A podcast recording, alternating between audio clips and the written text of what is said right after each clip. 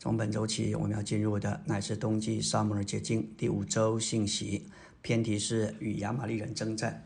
这是一篇相当严肃，并且是要叫人受到警戒的信息。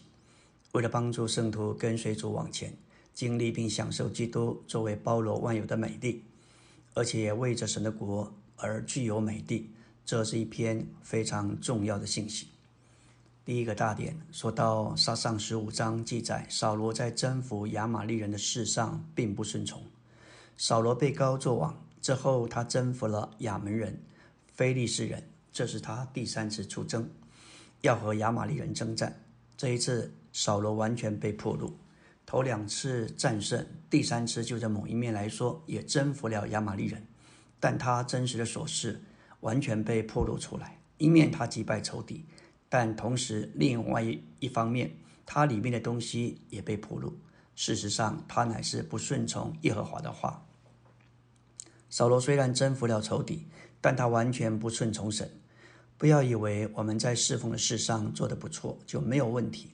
在这一个事例里头，扫罗虽然征战并击败神的仇敌，但他里面的情形所事也被完全破露，他是不顺从神的。第二重点说到，扫罗在这里完全彻底的被俘虏，因而被神和沙摩尔所曲解。在这里，我们看见扫罗首先怜惜亚玛利人的王雅甲，其次他爱惜上好的牛羊、肥畜和羊羔，并且以要献祭为耶和华为借口为掩饰。在征战前，耶和华曾借沙摩明确的指示扫罗。现在你要去击打亚玛利人，灭绝他们所有的，不可怜惜他们，要将男女孩童、吃奶的、牛羊、骆驼和驴尽都杀死。神吩咐扫罗要将亚玛利人灭绝，乃是智慧的把扫罗摆在一个情形里，为要试验他。但扫罗却怜惜雅甲，保留了他的性命，也保留了上好的牲畜。不仅如此，他征战得胜之后。就到加密为自己设立纪念碑，庆祝他的得胜，以自己为傲，让人不忘记他的功劳和得胜。之后，当神差遣撒母耳去见扫罗时，扫罗极力的与撒母耳争辩。十五章二十节说道：“我是在听从了耶和华的话，行了耶和华所差遣我行的路，也请了亚玛利人王雅甲来。”并且灭绝了亚玛利人，百姓却在所夺的物中取了牛羊，就是当灭之物中最好的，要在吉甲献给耶和华你的神。在这里，这里说到他把责任推给百姓，其实是他要留下最好的，但是他说百姓当下沙姆尔这被扫罗，耶和华喜悦翻祭和平安祭，岂如喜悦人听从他呢？看呐，听从胜于献祭，听命胜于供养的之友。悖逆与行邪术的罪相等，王更以拜虚神和家神相同。你既厌弃耶和华的话，耶和华也厌弃你做王。扫罗对撒母耳说：“现在求你赦免我的罪，同我回去，我好敬拜耶和华。”撒母耳对扫罗说：“我不同你回去，因为你厌弃耶和华的话。”耶和华也宴请你做以色列的王。今日耶和华要将这国赐给与你亲近的人，当然这就是指的大卫。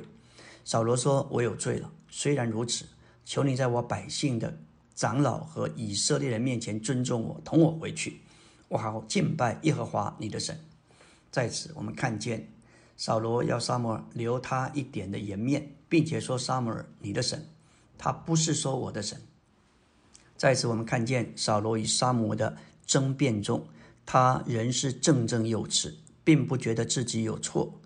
扫罗所面对的亚玛利人就是预表肉体，但是在这个事例中，我们看见在扫罗身上同样看到肉体的顽强、肉体的主观和狡猾，不断的称义自己、自恃自傲，自己在黑暗中却不自知，明明是为自己强辩，是为的神。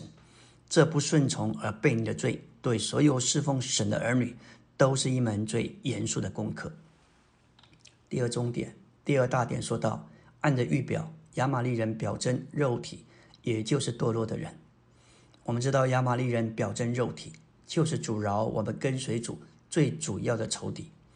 亚玛利人乃是以扫的子孙，雅各的孪生兄弟，他们是很亲近的。这指明肉体和我们重生的人非常的近。以扫身为头一个，雅各出生为第二个，指明肉体属于头一个人，那就是旧人。当以色列人出埃及之后，神要把神的百姓带到美地，到他所拣选的地方。这里有一个仇敌，就是第一个仇敌来阻挠击败神的子民。这是神的仇敌，拦阻神带领神子民进入美地的，就是亚玛利人。所以这里说，肉体乃是阻挠我们跟随主最主要的仇敌。有肉体、有罪、有世界和撒旦都彼此关联。但与圣圣徒征战时，其中最突出的、最显明的就是肉体。在我们的经历中，当肉体被致死，世界就无法扣留我们，罪就不能在我们里面运行，撒旦也无力在我们身上做工。亚玛利人，亚玛利这个名字的意思就是好战，指明肉体好战，毁坏搅扰人。肉体喜欢征战。绝不想维持和平，肉体毁坏我们的婚姻生活、家庭生活和教会生活。你若读罗马七章二十四节，看见肉体造成何等的困扰。保罗受到搅扰到一个地步，呼喊说：“我真是一个苦恼的人，谁要救我脱离这属死的身体？”表面看来，这困扰乃是因着罪造成的，事实上乃是由肉体所引起。在以斯帖记，我们看见莫迪改临死不肯跪拜哈曼。这哈曼乃是雅甲族的人，就是亚玛利人的后裔。莫迪改始终不向他屈服，而救了犹大全族的人。这表明人至死不向肉体低头，才能蒙神喜悦。神和肉体是势不两立的。阿门。今天我们要进入第五周周围的晨星。本篇说到与亚玛利人征战，亚玛利人乃是预表肉体，因此就着这一篇而言，属灵的经历就是我们要对付肉体，这是一项生命的功课。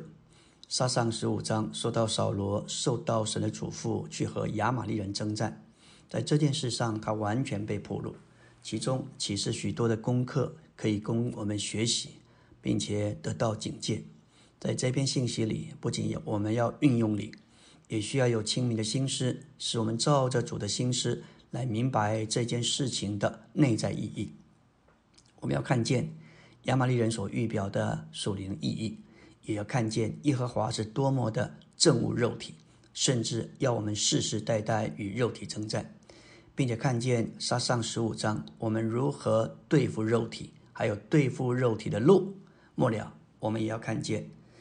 我们若是不顺从神的话，也不对付肉体，会有什么的结局和后果？来到纲目第二大点第二中点，肉体乃是指着堕落救人的总和，就是我们整个堕落的人。圣经中提到肉体，至少有三方面的定义：第一，乃是指着堕落败坏的身体，就像保罗在罗马六章所说罪的身体；七章二十四节说到。属死的身体，这都是指着我们物质的身体，乃是由神所创造，但是因着罪的缘故，身体堕落成为肉体。第二，肉体乃是指着整个堕落的人。在创世纪六章，在挪亚那个时代，洪水来临之前，人在地上所行的罪恶甚大，心中终日所思念的尽都是恶，因此在神眼中。当时整个人类都变成肉体，神不仅后悔造人，他要用洪水来毁灭。第三，肉体也指着人良善的一面。在腓立比三章三到六节，保罗说到论歌里：“我是第八天受的，我是出于以色列族便雅悯支派，乃是希伯来人所生的希伯来人，按着律法说是法利赛人。”按着热心说，是逼迫召会的；按着律法上的义说，乃是无可指责的。这原是保罗可以引以为傲的，但这些都可视为肉体好的一面。但是，只要是肉体，无论是好，无论是坏，肉体就是肉体。我们这一篇要专注于肉体的第二个定义，乃是指着我们整个堕落的人。肉体乃是救人的活出，救人的表现。在生命的认识里，有一段把七个相关的词，就是救人、我、魂、生命、肉体、血气、己和天然，做一个完整的相关的说明。有一个受造而堕落的人，他的名字就叫做救人。当他自称的时候，就是我。他里面的生命乃是魂生命。等到他里面的魂生命所做的、所示的那个救人活出来的时候，就是肉体。而这活出来的肉体有一部分是坏的，这坏的一部分，特别是跟动怒、发脾气有关的，中国人称作血气；而活出来的肉体还有一部分是好的，其中的意见和主张就叫做己。其中的能力和干才就叫做天然。感谢主，非常的清楚。肉体乃是与神为仇，肉体不服神的律法，肉体本身也不能服神的律法。这个肉体不照着神的旨意而行神的律法，肉体不服神的律法也是不能服，他甚至没有能力来服。我们看扫罗完全是在肉体里面，表面上他征战得胜。似乎有很大的成就，但事实上，就在内在而言，他是神的仇敌。他是在建立自己的王国，他为自己设立纪念碑。他对神不感兴趣，他乃是利用神为自己做事。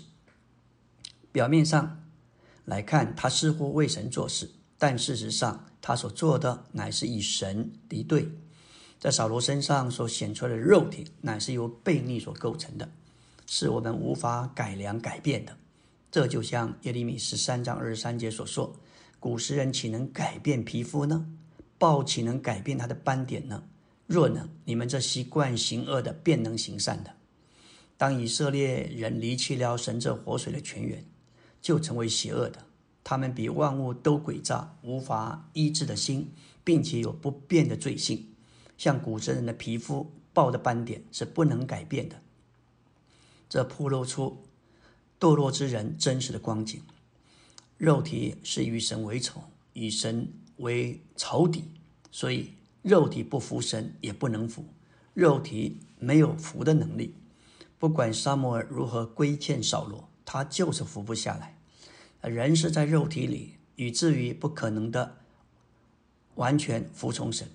虽然在十五章二十节。扫罗对萨摩说：“我有罪了，我因着惧怕百姓，听从他们的话，违反了耶和华的命令和你的言语。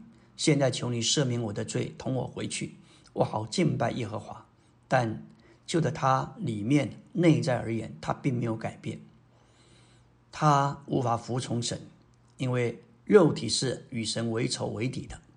这就像撒旦无法与神和好一样，甚至撒旦也扮演天使。”但他仍然与神为仇。我们来到第二大点、第三中点，说到肉体是神仇敌的大本营，是神仇仇敌做工最大的根据地。撒旦做工需要有根据地，在这里所说的根据地就是人的肉体。我们要害怕肉体，因为肉体乃是撒旦的大本营。肉体使造会不能够充分的被建造。这就是在已过一千九百多年，教会中没有多少建造的原因。今天基督徒中间混乱和分裂，主要是由于肉体，就是由于亚玛利人。我们感谢主，因着他的怜悯和恩典，我们在他的恢复里晓得对付肉体的重要。在整个宇宙中，神真正的仇敌不是撒旦，乃是我们。只要我们留在肉体里，我们就是神的仇敌。在教会生活中，一切的难处几乎都与肉体脱不开关系。神最难对付的就是肉体，我们必须有所警惕。阿门。今天我们要进入第五周周三的晨星，继续来看关于第二大点、第三中点：肉体是神仇敌的大本营，也是神仇敌做工最大的根据地。在诗歌三百一十首，乃是宣信弟兄的诗歌。他对肉体有相当深刻的认识和经历，在这里描述着，说到有一个仇敌，其力全服，信徒无不惧怕。他的奸诈狡猾远超过生来之罪，就是那一个倔强的己，那一个任性的我，这一个自己必须定死，在我们里面主才能活。第二节说到，在我们老旧天性里面，己是强而有力的，这里包括自信、自爱、自夸、自要，全都随着己意，己的各方面必须拒绝，必须置于死地。我们才能够在林中进入迦南，得享主座安息。三姐说道那篡夺主宝座的己，说到主啊，求我脱离，愿我失去在你的里面，永远不要再复辟。这里说到求主使我脱离自信，脱离自满，脱离自主，完全以主作为能力，并做我的住处。这一首诗歌宣信在这里用了多次的“己”，我们知道这个“己”就是肉体的好的一面，特别显在意见和主张。我们都需要惧怕，在我们里面这称作肉体的仇敌，因撒旦会利用它来执行一切破坏的工作。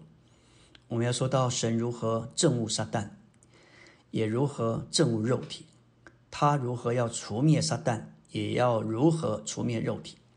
撒旦的定命是要被除灭，扔在火湖里。肉体也是如此。虽然我们的旧人已经定了十字架，但是在我们的日常生活中，肉体仍然非常的活跃。我们必须将肉体留在十字架上。在出埃及十七章十四节，耶和华对摩西说：“我要将亚玛利人的名号从天下全然涂抹。你要将这话书写在。”写在书上做纪念，又念给约书亚听。肉体是神的仇敌，他没有意愿，也没有能力顺从神，因此肉体的定命乃是被涂抹。生命记二十五章十九节：耶和华你神使你不被视为的一切仇敌搅乱，在耶和华你神你神所赐你承受为业的地上的安息。那时你要将亚玛利的名号从天下涂抹。不可忘记，看见这件事情有多么的严重。神不要看见这个肉体繁衍。历代以来，这件征战一直在进行。神的儿女有谁在意这件事？因着主的怜悯，在主的恢复这一份指示之下，我们看见神正务肉体到这个地步。第四终点说到，亚玛利人有抵挡主宝座的手。出埃及十七章十六节说道：“因为有手抵挡耶和华的宝座，耶和华必世世代代和亚玛利人征战。亚玛利人是抵挡神宝座的手，表征肉体是背叛神的，并且抵挡神的宝座，就是他的行政管理。肉体的每一面，不论是好是坏，都是神权柄的仇敌。因此，神定义不断的与肉体征战，直到肉体被涂抹。”因此，亚玛利人所做的不仅是一点的过失过错，他们所做的乃是要推翻神的宝座。这里有一只手在抵挡宝座。由此，我们看见亚玛利人与神的权柄是相对的，又是直接反对神，而且是背叛神的。肉体是背叛神的，并且抵挡神的宝座。无论神有什么行政，肉体总是反对。在以赛亚十四章。十二节说到：“明亮之星，清晨之子啊，你何竟从天坠落？你这，你这功败列国的，何竟被砍倒在地上？”这里乃是指着撒旦是明亮之星，清晨之子，是神在宇宙之城所创造最初期的天使之一。他受到神的指派，做了天使长，后来因着骄傲而背叛，他成了神的对头。因着背叛，就是撒旦受到神的审判。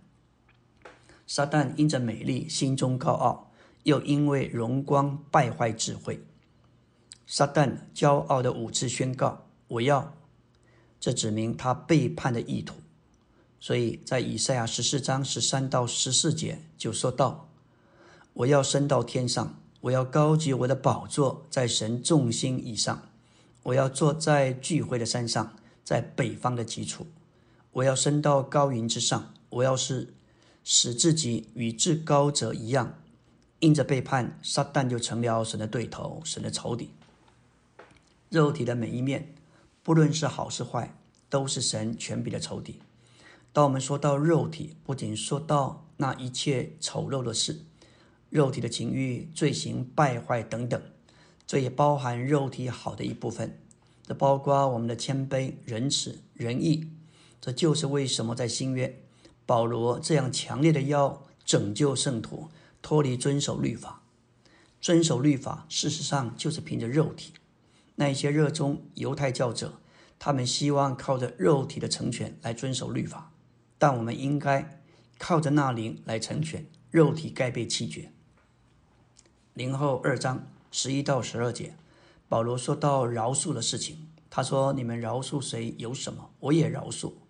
我曾，我若曾有所饶恕，我所已经饶恕的，是在基督的面前为你们饶恕的，免得我们给撒旦占了便宜。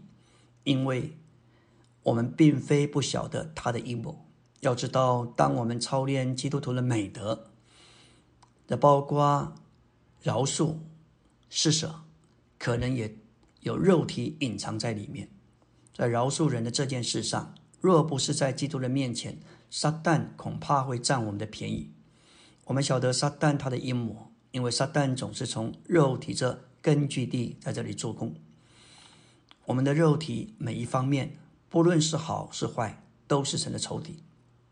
撒旦的原则是不直接领导我们，他乃是借着别人或在我们的己里。譬如在马太十六章，彼得就被撒旦利用来拦阻定十字架。今天亚玛利人肉体仍然是抵挡神行政的手，这意思是指着我们的肉体背叛神的行政管理。许多基督徒他们的肉体厉害的反对召会，因为召会是神的行政管理，这指明肉体在神眼中是背叛的，是啊，与神的权柄相对的。阿门。今天我们来到第五周周四的晨星，要进入的是纲目第三大殿。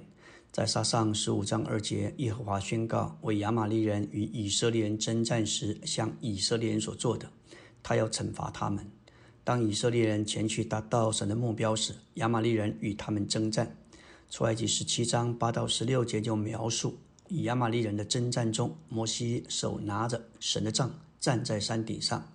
约书亚与选出来的人出去与亚玛利人征战，并且击败亚玛利人。我们乃是借着带起了基督和征战的灵，而与亚玛利人征战。当时摩西在山上举手，预表升天的基督在诸天之上的带球；而约书亚与亚玛利人征战，乃是预表内住的灵与肉体征战。我们需要与带球的基督联合，好与征战的灵合作。我们看见神基督的正务肉体。这是一个持续不断的征战，甚至要写在树上做纪念，说出亚玛利人需要完全被除灭，甚至不再被纪念，他们的名号要完全从天下被涂抹。这就是神对肉体的证物。这段给我们看见如何对付肉体的路。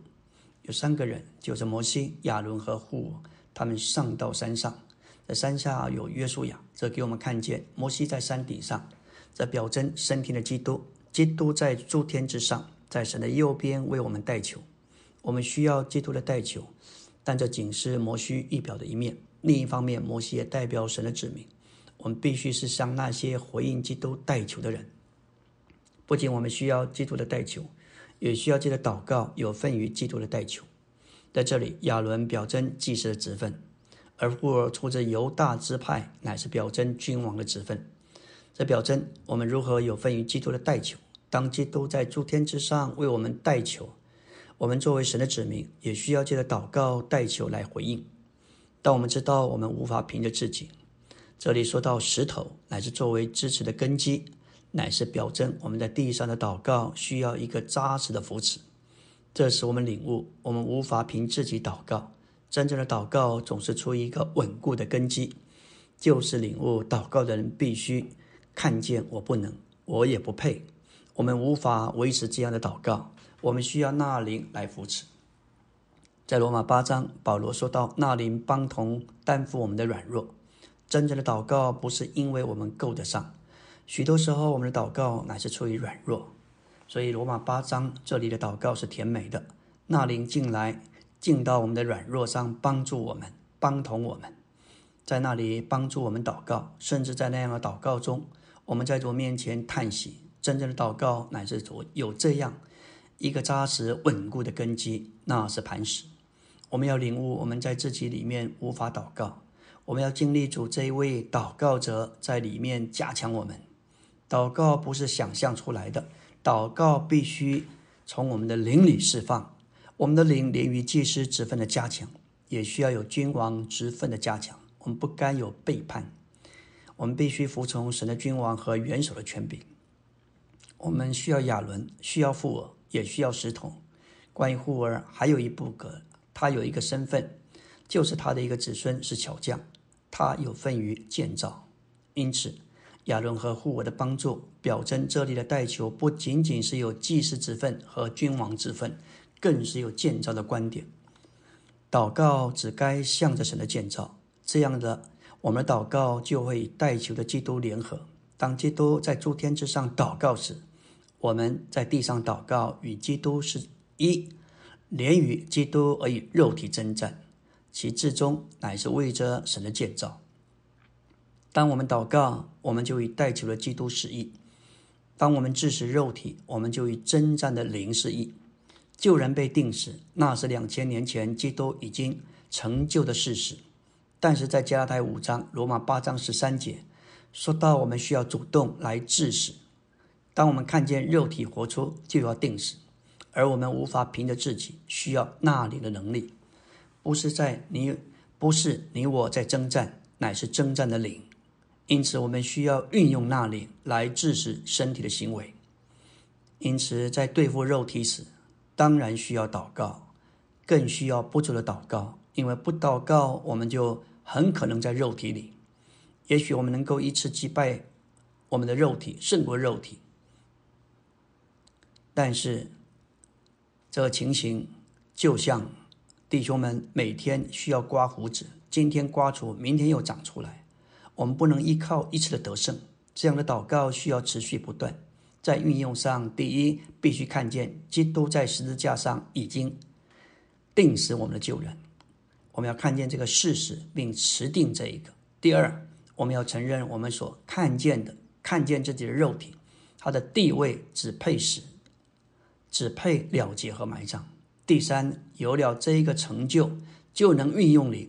每逢看见肉体兴起，不要凭着自己对付，需要让那灵带着致死的能力运用在我们肉体。要看见，要承认，并且运用那灵。按照保罗在罗马八章十三节的话，当我们致死身体的行为，那灵便与我们同工。这意思是，那灵能做多少，全在于我们的。配合和愿意，我们需要那灵，而那灵也需要我们的合作。因此，借着住在我们里面的那灵，我们就支持身体的行为。加拉太五章二十四节不是说主把我们的肉体定十字架，乃是说我们自己把肉体定了十字架。这给我们看见，把肉体定死乃是我们该负的责任，我们该主动。救人的定死是神负责，而肉体的定死却必须我们起来自己负责。阿门。今天我们来到第五周周五的晨星，要进入纲目第十大殿。神吩咐扫罗去击打亚玛利人，并且灭绝他们所有的，不可怜惜他们。但是扫罗并没有顺从耶和华的吩咐。扫罗灭绝了亚玛利的众民，却怜惜亚甲王。他也爱惜上好的牛羊、肥畜、羊羔，并一切的美物。在属灵的经历上，肉体这些丑陋败坏的部分。是显而易见的，我们容易定罪并且弃绝。但是我们肉体好的部分，包括热心、谦卑、仁慈等等，这一切都仍然可能在肉体的范围。我们总认为该保留这些，这如同扫罗所保留的，他以向耶和华献祭为借口为掩饰，把上好的献祭要给耶和华。我们常听见圣徒们见证说道。他们愿意奉献为主，移民到哪里？为了福音，为了开展等等。但是我们要问的：这样的奉献是为了自己，还是为了主？是你上好的肉体，还是出于主在我们里面的运行？我们常为着主和教会的需要摆上，但是缺少经过主，可能仍是我们天然的热心，有时很难分辨。别忘了，这些亚玛利人乃是啊以扫的后裔，以雅各预表我们这一班重生的人是非常的接近的，几乎就是一线之隔。我们要说到扫罗和百姓连续该灭绝之物中上好的。这描绘出在经历上，我们宝贝自己的肉体，特别天然生命好的方面，不想加以毁灭。当我们离开神的恩典，我们所做的，包括我们能服侍、传福音，也能看望牧羊人，也知道如何顾惜人。这一切人看为上好的，有可能还掺杂着我们肉体的成分。这不是坏的肉体，乃是好的肉体。在教会生活中，当圣徒起来说话，我们。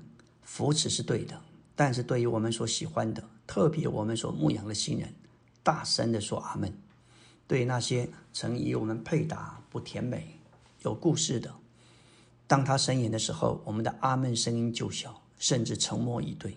这说明连我们的阿门也是常有选择。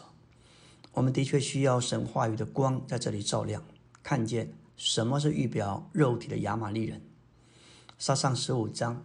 说到扫罗与亚玛利人征战，表面上他打败了外面的亚玛利人，但是另一方面，他也被他里面的亚玛利人击败。今天，当我们读扫罗的事例，不是为别人读，因为许多时候我们也像扫罗一样，肉体消极的部分，这包括脾气、乖僻、任性、主观，这些就像劣等的牛羊，有缺陷的牲畜，将这些除掉没有难处。但是肉体中积极的部分，天然的热心、好心、温柔、仁慈、助人等等，我们会珍赏而加以保留，甚至称义自己，这就是留下上好的牛羊。把这些杀尽是太可惜了。当然，要对付这些好的肉体，不可能一步到位，也不要用自己的观点、生命的度量来衡量别人，特别。对那些粗心的圣徒，他们生命仍然不够长大，不要用山羊羔母的奶煮山羊羔。肉体的每一方面，不论善恶，都与恩典和神的国是对抗的，使我们不能享受基督。所以我们必须恨恶肉体的每一面，在毁灭肉体的事上绝对。保罗在腓利比书说道：“他在捆锁之中，有人传福音是出于增进，有人传福音是出于师徒好争。”在这里，师徒好争、争竞，其实都是连于肉体。我们不能只是说我们做这一切都是为了神。事实上，我们尝试为了自己。我们必须恨恶肉体的每一方面。神不要扫罗用上好的牛羊做祭物献给他，呈现给神的任何出自肉体之物，在神眼中都是邪恶的。照着我们自己的意愿向神献祭，乃是健忘而且有罪的。在创世纪四章，我们看见同样的献祭都是为了神。该隐所献的是把地里所出产的，是经过他流汗所劳苦所经营的出产献给神，这完全是出于他的意念。照说是好的，是善的，但是神并不喜悦。反而我们看见亚伯。他从父母的口中知道，他父母他们违反神的禁令，吃了知识善恶树的果子，眼睛明亮，看见自己是次生的，他们躲避了神的面，神却来寻找呼唤他们：你在哪里？神却为他们预备了牲畜的皮，那是预期的救赎。因此亚伯因着这一些的话，他选择牧羊，他完全是为了神。当事人是不吃羊的，因此他的献祭乃是为着叫我们这个罪人得以遮盖，他蒙神悦纳。所以该隐所献的不蒙悦纳，花了那么大的代价，又流汗又劳苦，当神不悦纳，他生气了，发了肉体，竟然杀了他的兄弟亚伯。第五大点说到，照我们自己的意愿行善。实际上是背逆神宝座和他经纶的行为。照着本篇信息，我们需要让那灵对我们说话。有时我们有心为神做许多事，特别在服饰上有显著的果效。这包括传福音、带人得救所带的这一些新人，能够起来，又祷告又见证，加上神言。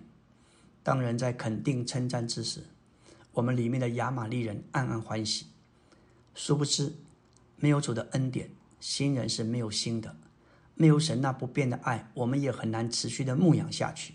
换句话说，神做这一切，有时主的确借着我们配合做了一些事，但隐藏在我们里面深处的肉体是很容易鞠躬的，并且拦在自己身上。想想看，一个人他今天得救了，借着你我得救，但是在今天之前，其实有许多人在他身上劳苦、分次、供应，我们是。接下最后一棒，甚至有些人是暗中持续为他祷告多年，是我们不知道的。所以，其实这是身体配搭的结果。但是，当我们把这一切都拦在自己身上，哎呀，以为自己了不起，其实这也是肉体。到底什么是肉体？这件事一面可以借着追求认识，但另一面也只有神的光能够照亮，给我们看见什么是肉体。凡是凭着自己不靠主恩典所行的，这在神眼中都是悖逆的行为。阿门。今天我们来到第五周周六的晨星，要进入的是纲目第六大点。扫罗失去君王的职分，因他没有灭尽亚玛利人。我们若在对付肉体的事上不够绝对，就会像扫罗那样失去我们的君王之分。我们该从扫罗的不顺从的记载得到警告。不要在神的国里凭着肉体做任何事。我们必须敬畏神，并且记得我们就是肉体。主已将他话语中内在的意义向我们开启，给我们看见真实的功课就是十字架的功课。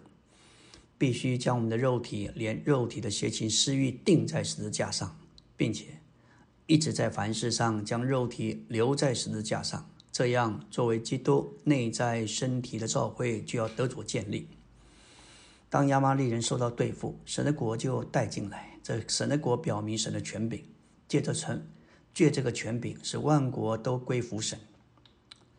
因着肉体与君王职分相对，只有当肉体彻底的受到对付，神的国才能带进来。肉体不仅与恩典相对，也与君王职分相对。因此，除非肉体受到对付，神的国无法带进来。哪里有肉体，哪里就不能有神的国。只有当肉体受到对付，国度才可能来临。在罗马八章七节，保罗说：“肉体不可能归服神，他完全敌对神的宝座。神的国说出神的权柄，借着权柄使万有都归服神。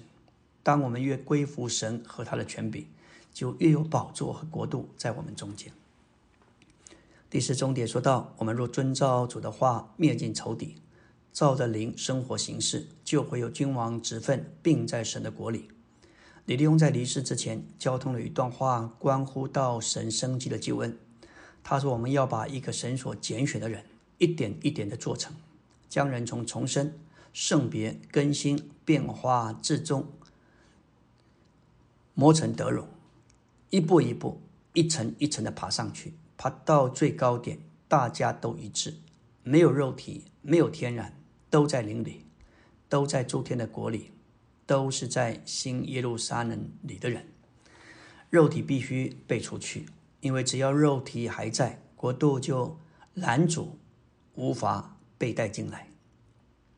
在出埃及十八章，有神国度的预表和描绘，这描绘是在出埃及十七章。说到以亚玛利人征战之后才显明出来，这指明亚玛利人受到对付，国度与君王职分就能带进来。这也指明亚玛利人与君王职分是相对的。在出埃及十八章，摩西的岳父看他，众百姓有事就来问他，有争执也来找摩西审断。他岳父说：“你这样做的不好，这使你和百姓都疲惫。”因为这件事情太重，你独自一个人办理不了。你要从众百姓中间拣选有才能的，就是那些敬畏神、诚实可靠、恨不义之财，要派他们做千夫长、百夫长、五十分夫长和十夫长，使他们管理百姓，叫他们随时可以审断百姓。大事带到你这里，小事他们可以自己审判，这样你就能轻省。他们也可以一同来担负这个担子。这是一幅国度的图画，在这里有美好的秩序，有良好的治理。我们需要有强的光照在我们身上，给我们看见，凡是属于我们天然生命中的行为举动，都是亚玛利人。我们里面的亚玛利人必须灭绝。我们不该拿任何借口来爱惜我们里面的亚玛利人的任何一面。我们若遵照主的话，灭尽仇仇仇敌，也就是我们的肉体，就会有君王之分，并在神的国里。我们要说到扫罗是由悖逆所构成的，这样的悖逆与拜偶像是一样的邪恶。我们要被真理构成，被神圣的生命构成，不要被悖逆所构成。对一个背叛的人，即使他举止文雅，仍可能是背叛、悖逆的。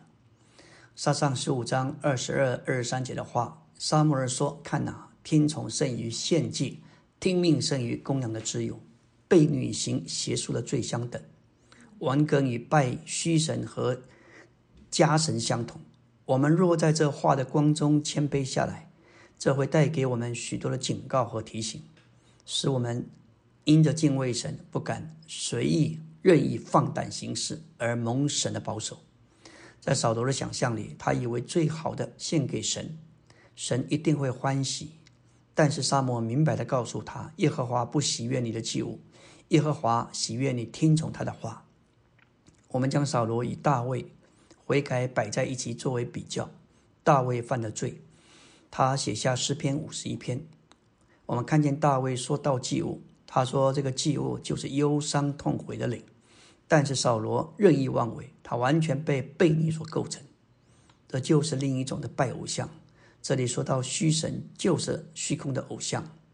扫罗乃是拜，乃是在拜虚空的偶像。第四重点说到扫罗所做的，以接触邪灵，要行邪灵的意愿，而不行神的意愿，是同样的邪恶。悖逆就像行邪术的罪，就是接触鬼。回顾以往一九八八年的风波。李立宏说，在风波之中，那些异议者所说的，不光是不合逻辑，也是属鬼魔的。所有的背叛，表面上是由人所发起，然而背后暗地里却是撒旦借着人的肉体在行悖逆的事。我们该怀着恐惧战兢的态度，也该惧怕不顺从神的吩咐，而成为一种的悖逆。这就开了门给虚构的偶像，甚至给鬼魔带进来。我们若遵照神的话，灭尽肉体，就会有君王之分，并在神的国里。愿主怜悯我们，使我们知道肉体是什么，以及如何彻底的对付肉体。阿门。